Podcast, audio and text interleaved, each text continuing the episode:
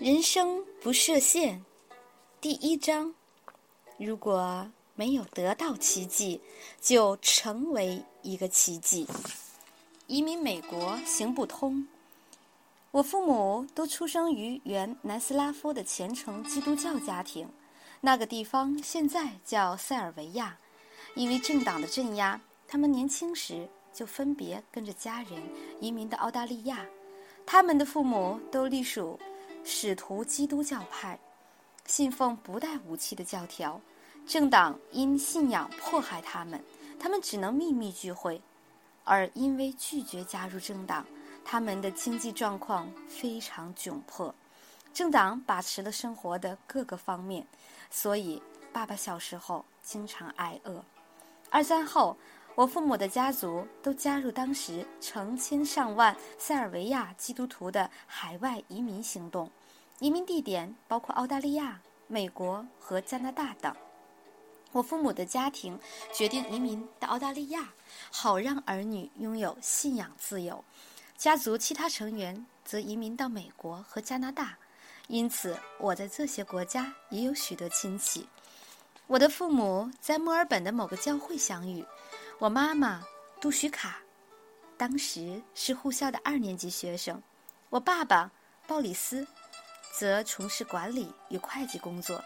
在正职之外，他后来成为一位代职牧师。在我差不多七岁时，父母考量到装设义肢和照顾行动不便的我的医疗需求，决定移民美国。我叔叔贝塔胡泽在靠近洛杉矶的。阿格拉丘经营建筑及物业管理公司。贝塔叔叔常跟我爸爸说，只要爸爸能取得工作签证，他就可以给他一份工作。洛杉矶附近有一个很大的塞尔维亚籍基督徒社区，社区里有好几个教会。对我父母来说，这里的确很有吸引力。虽然爸爸知道申请工作签证是个冗长的过程，但他还是决定申请。同时，我们也举家北迁到昆士兰的布里斯班，因为那里的气候对我比较好。除了身体有一堆问题，我还有过敏的毛病。差不多在我十岁，小学四年级的时候，移民美国的时机成熟了，因为父母认为弟弟亚伦、妹妹米雪尔和我的年年纪。应该可以融入美国的学校体系。我们在昆士兰等待爸爸的三年工作签证核发下来，等了十八个月，我们终于启程了。不幸的是，在加州的生活不算顺利，理由有几个：离开澳大利亚时。我已经开始上六年级，而在洛杉矶郊区的新学校，学生很多，他们只能安排我进入高年级。这个班级所上的课程跟正规班不同，而且很难。我一直是个好学生，但到了美国之后，我得费好大的劲儿去适应学习上的变化，因为学校课程不同。我在加州算是进度落后的，所以追赶得非常辛苦。上了初中，不同的科目还要换不同教室上课，跟澳大利亚不一样，这也增加了我适应上的难度。我们搬去跟贝塔叔叔、丽塔婶婶和他们的六个小孩一起住，尽管他们在阿格拉丘的房子很大，但生活空间还是十分拥挤的。我们打算尽快有个自己的家。不过，美国的房价比澳大利亚高多了。爸爸在贝塔叔叔的公司工作，妈妈则没有继续当护士，因为她并未取得加州的护士执照。而她之所以没去申请，是因为她认为应该花更多的时间帮助我们适应新学校和新环境。与贝塔叔叔一家人生活三个月之后，父母觉得移民美国不太行得通。我在学校过得很辛苦，要安排我的健康保险也有困难。而为了照顾我们，妈妈得当个全职主妇。但加州的生活费用很高，靠爸爸的一份薪水很难过日子。另外，我们也担心可能无法取得美国的永久居留权。有个律师说。我的健康状况可能会增加取得居留权的难度，因为怀疑我们家不能应付庞大的医疗支出和照护费用。在众多考量之下，在美国仅仅生活了四个月后，父母就决定搬回布里斯班了。他们甚至在之前住的同一条巷子里找到房子，所以搬回来之后，我们几个小孩可以回到原来的学校和朋友圈里。爸爸在科技与未来教育学校教资讯与管理，妈妈则将她的生命奉献给了我们三兄妹。不过，主要还是我。充满挑战的童年。我刚来到这个世界时，妈妈曾害怕自己无力照顾我，爸爸则担心我前途坎坷，不晓得将来会过什么样的日子。他们思考过几种选择，甚至包括放弃我，送给别人收养，但最后认定全力培养。抚养我是他们的责任，他们悲伤过，然后试着尽量把我这个身体有障碍的儿子当个正常孩子来养。我父母拥有坚定的信心，他们总是想着，上帝给了他们这样一个孩子，肯定是有理由的。受伤后，如果能多动一动，有些伤口会复原的比较快。人生的挫败也是如此，你或许失业了。结束了一段亲密关系，或是账单堆积如山，但不要让你的人生停留在这里，因为这样你会一直想着过去的伤痛。你应该去寻找前进的方法，也许前面有更好、更能让你发挥所长并获得回报的工作等着你。也许你的亲密关系需要改组，或者。还有更适合你的人，也许财务上的困难会刺激你用更具创意的方式节省开支，累积财富。人生的遭遇难以控制，有些事情不是你的错，也不是你可以阻止的。你能选择的不是放弃，而是继续努力，争取更好的生活。我希望你知道。事情会发生，总有理由，而最后结果会是好的。年纪还小的时候，我想当然的认为自己是个可心儿，就像世上任何一个迷人的可爱孩子一样。我的天真无知，在那个年纪真是个福气。我并不知道自己跟别人不同，也不知道人生路上有多种挑战等着我。我甚至不认为我会被赋予处理难题的权利。我向你保证，每一个你自认无能为力之处，其实都有祝福，里头有着足够的能力带你度过挑战。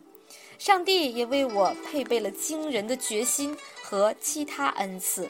很快的，我证明了，即使没有手脚，我依然行动敏捷，并具备良好的协调性。我整个人只有躯干，但也像个小男婴，是个滚动、到处冲撞的危险人物。我学着让身体直立，方法是用前额顶住墙面。然后使劲儿向上移动。长久以来，父母试着教我各种比较舒服的方法，但我总坚持要自己解决问题。妈妈试着在地板上放软垫儿，这样我就可以用垫子撑住自己再爬起来。不过，基于某些理由，我还是决定用额头抵住墙壁，再一寸一寸地立起身子，用自己的方法起身。虽然很困难。但现在也成了我的注册商标喽。早年善用我这颗头是我唯一的选择，这让我在头脑发达之余，也赋予我的脖子如印度圣牛般的力量，还让我的额头硬如子弹。当然，我的父母常常为我担心。其实，就算孩子四肢健全。为人父母也是一个充满惊吓的体验。新手父母常开玩笑说，希望孩子出生时能附上使用手册。但就算斯波克医师的畅销书，也没有任何一章谈到该怎么带我这种婴儿。不过，我还是顽强地长大了，愈来愈健康，胆子也越来越大。到了猫狗都嫌的两岁阶段，我给父母带来的恐怖经验比一组八胞胎还多呢。他要怎么吃东西？他要如何上学？如果我们发生了什么事，谁来照顾他？他要怎么独立生活？人类的推理能力可以是个祝福，也可以是个诅咒。你可能也像我父母一样，想到未来就苦恼发愁。不过，事情通常不会如我们想象的那么严重。未雨绸缪没什么不好，但你要知道，最可怕的梦魇可能会变成最棒的惊喜。人生很多事的最后结果，经常是美好的。我童年最棒的惊喜之一是学会掌控我那只小小的左脚。起先，我出于本能的用它来滚、踢、推和撑住自己，但父母和医生认为这只便利小左脚可能可以发挥更大的作用。我的小左脚有两个指头，不过自我出生时，它们就粘在一起。而父母和医生认为，动个小手术分开这两个指头，会让它们使用起来更像手指，可以做些握笔、翻页之类的事。当时我们住在澳大利亚的墨尔本，那里可以提供某些这个国家最棒的医疗照护。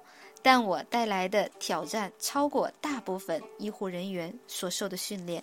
当医生准备为我的脚动手术时，妈妈提醒他们：“我大部分时间都在发烧，一定要特别防护我身体过热的状况。”他知道有一个没有四肢的孩子在手术时因为体温过高引发脑部癫痫而留下脑伤的后遗症。因为我的身体常常会自动发热，所以我家很流行一句话：当立刻觉得冷的时候，鸭子都冻僵了。这可不是开玩笑。如果我运动得太厉害、压力大，或者在炙热的光线下待太久，我的体温会上升到危急状态。所以我必须一直提防自己别被融化了。请小心监控他的体温。妈妈提醒医疗团队，尽管知道我妈是护士，医生们还是没把她的话当一回事儿。我脚趾的分割手术很成功，但妈妈警告过的事还是发生了。离开手术室时，我全身湿透，因为医护人员没有采取任何预防我体温过热的措施。因此，当他们猛然发现我体温失控时，就赶紧用湿毯子包住我，想让我冷却下来，甚至用好几桶冰块降温，以防我发生癫痫。妈妈气炸了，医生确确实实地感受到我妈杜许卡的愤怒。不过，当我冷静下来，真的是冷静下来，我的生活品质的确因为两个脚趾头分开而提升了。他们没办法像医生期望的那么好用，但我会调试。对一个没手没脚的小伙子来说，这么一只小脚和两个指头已经非常管用了。这个手术加上新科技，使我得以操作量身定做的电动轮椅。电脑和手机行动更加自由。我不知道你的重担是什么，也不会假装自己碰到过类似的难关。